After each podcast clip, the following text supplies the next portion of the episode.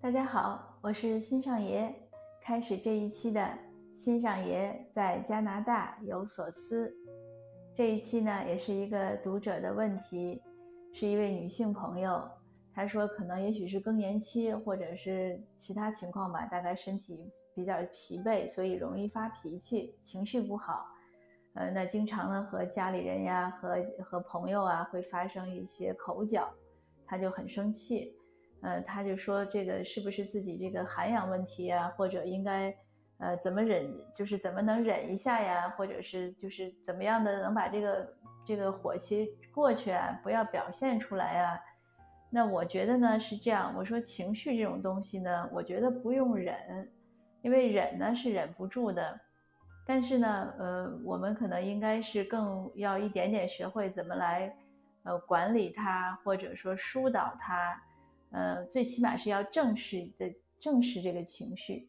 这个情绪呢，无论是好好情绪还是坏情绪，我们应该首先是正视它，而不是说啊，这个不高兴了、生气了，我就要掩饰一下。那高兴了就是好的，呃，我觉得也不一定是这样，因为有的时候呢，不是说我们小心眼儿或者爱生气，是对方有些话呢说的，可能我们就是觉得他说的不合适。那这个时候呢，你忍呢是没有用，为什么呢？因为你忍了，你其实心里还是气，你气自己，对不对？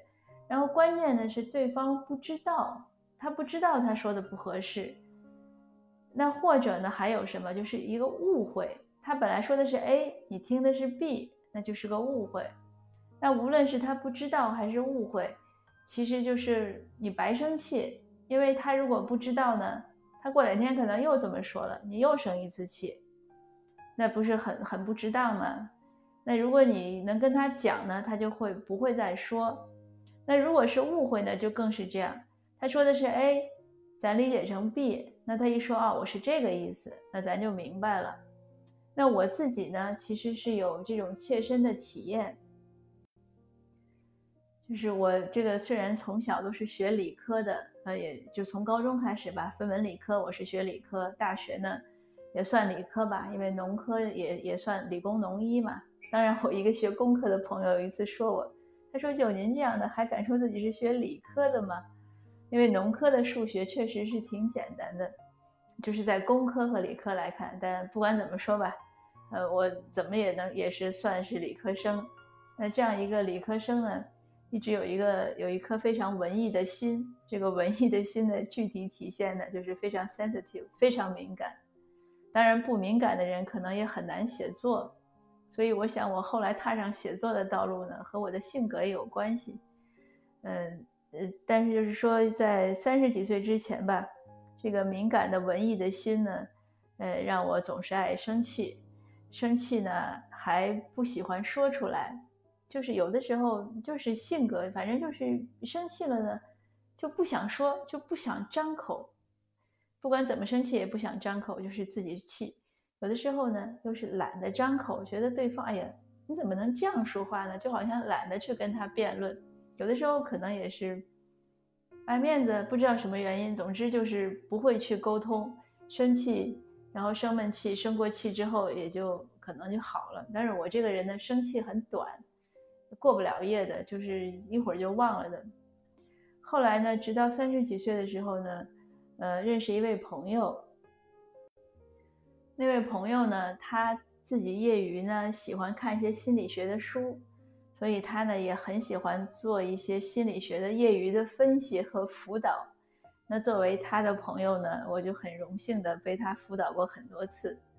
他有时候就会说：“哎，你这样说话，说明你心里是怎么怎么想。”当然有，大部分说的也对，但是也有不对。那就是说有一次呢，我跟他打电话，忘记什么事儿了，反正他说了句话我不爱听了，那我就生气了呗。我就说，哎，我现在挺忙的，不想说了，我就把电话挂了。挂了第二天呢，又打什么事儿又打电话，然后他就说，他说你昨天是不是生气了？嗯，我说对。他说你看你生气了，为什么你不说你生气，你要说你很忙呢？他说：“我觉得你应该是生气了，因为你不可能说着说着突然忙起来了。但是呢，他就说我今天给你打电话呢，就是想跟你说到说到这个事儿，如果你生气了呢，你一定要和对方用尽量平静的语气来沟通。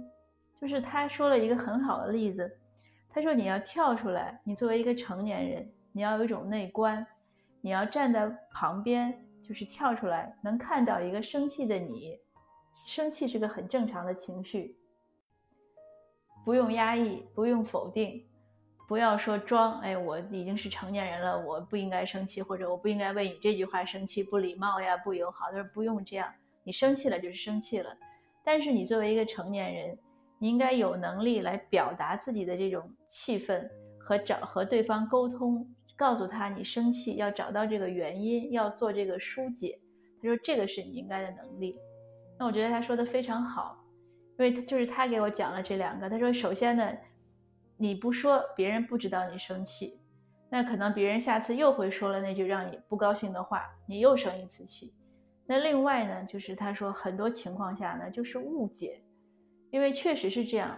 我后来也越来越觉得，人呢，可能我们每个每不管几个人，不管多亲密，其实非常难做到心心相印。为什么呢？因为当你说一句话的时候，那个话在传达的时候。它一定会有一些信息的散失。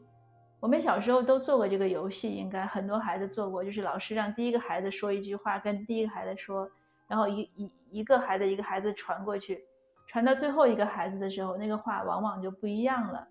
就是这样，因为每个人的接收的时候，他都会有一些主观的调整。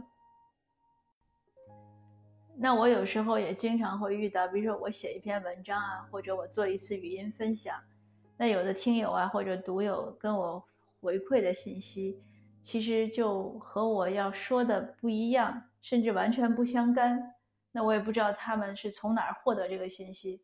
但是这个就是就是这样，就是说，呃，一千个读者有一千个哈姆雷特，这个很正常，就是每个人有自己的理解。所以这个情况下呢，我们就说，嗯，生气没关系。愤怒也没关系，但是要有一种内观，要敢于承认，并且去和对方说。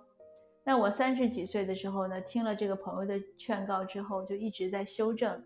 呃，后来还不错，我还是会生气，因为文艺心没有改嘛。但是我会去沟通，而且呢，我发现，迄今为止，凡是我沟通过的人。基本上效果都很好，对方一般呢都会说，一就是两种，如果是我误解了，那我说哦对不起，我误解了，那就一个互相一个一个台阶下。那如果是对方确实说了他没注意的话，他说哦对不起，我不知道你在乎这个事情，那这样就很好了，皆大欢喜。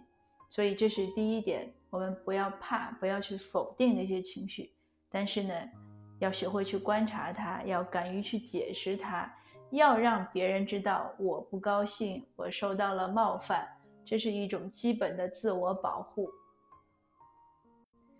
那另外呢，我也跟那个朋友，就是那个读友分享呢，我说有时候呢，我们容易生气呢，可能还有一种情况，就是容易把对方说一些话呀、做一些事的动机想的比较负面，因为正面我们就不生气了嘛，对吧？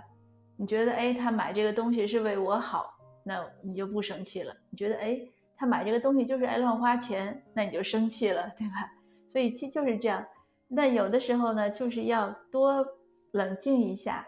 要觉得不高兴的时候呢，尤其是在对方没有给出解释的时候呢，先呢冷静一下，要控制一下自己的情绪，呃，慢一点生气，慢一点发火，都要更好一点。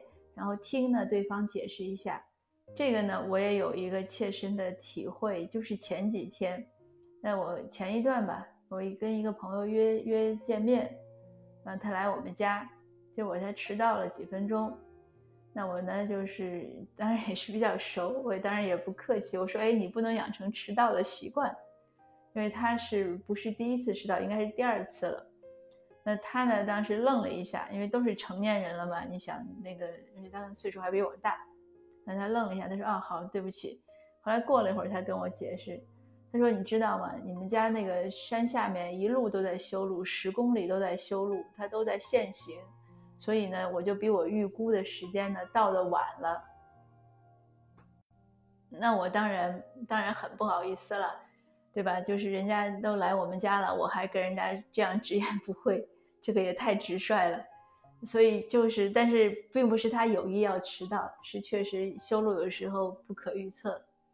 那还很早有前以前有一次也是，我跟一个人约好打电话，好像比如说约的十点吧，或者九点，那工作时间嘛，那我打电话呢，我就空出半个小时要打给他，我就没有什么手里什么活都没有干，哎，打一次没有接，打两次没有接。